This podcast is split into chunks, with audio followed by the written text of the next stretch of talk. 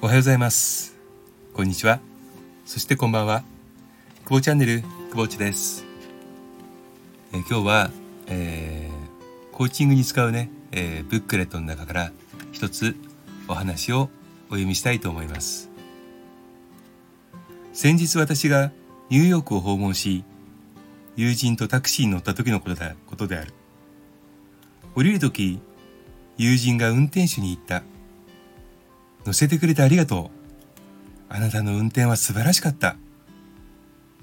運転手は一瞬驚いた。私は友人に何をしているの？と尋ねた。私はニューヨークに愛のお返しをしているの。こうすることでこの街を救う唯一の方法だと信じているから。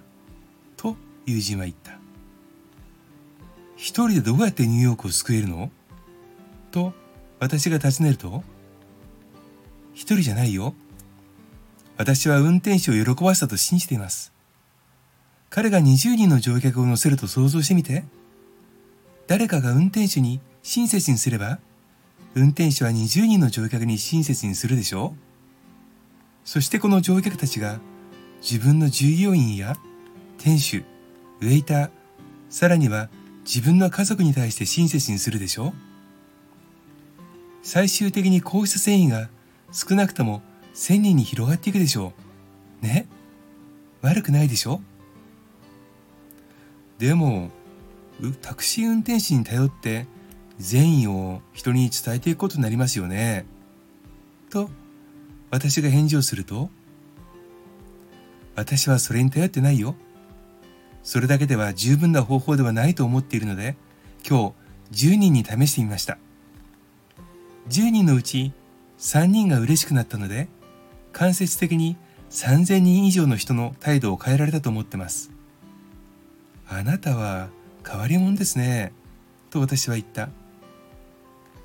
あなたはひねくれ者ですね。と大声で叫んだ。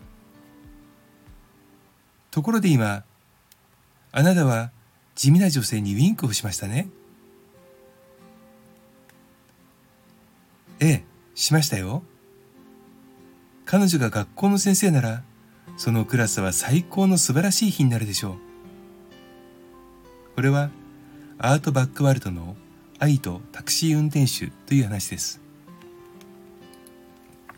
感謝は何にも左右されるはずがない。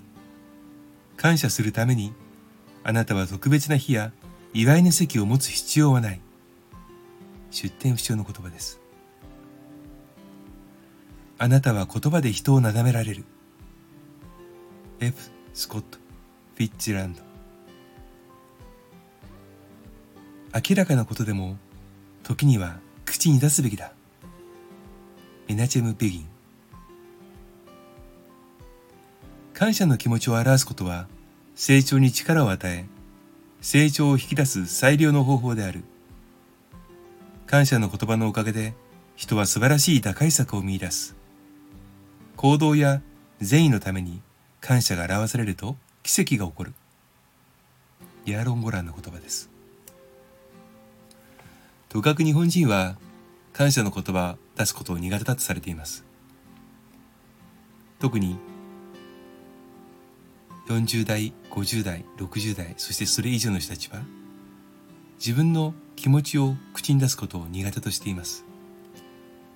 私は50代です。それは言い訳に過ぎないと思っています。口に出さなければ伝わらないこともあります。察しろというのはわがままです。思ったことは口に出す。まして、感謝の言葉であるならば余計に？態度で示されるよりもはっきりと言葉に出してもらった方が相手には誤解なく伝わります。ありがとう。たった5文字です。この5文字を言うのにどれだけの時間を割きますか？ありがとう。今日、どれだけ、どれだけの人にありがとうを言えるでしょうか？感謝の気持ちを持って一日を始め、一日を終えることができれば、とても素晴らしいんではないでしょうか？今日は感謝というテーマでお話をいたしました。それではまた、久保地でした。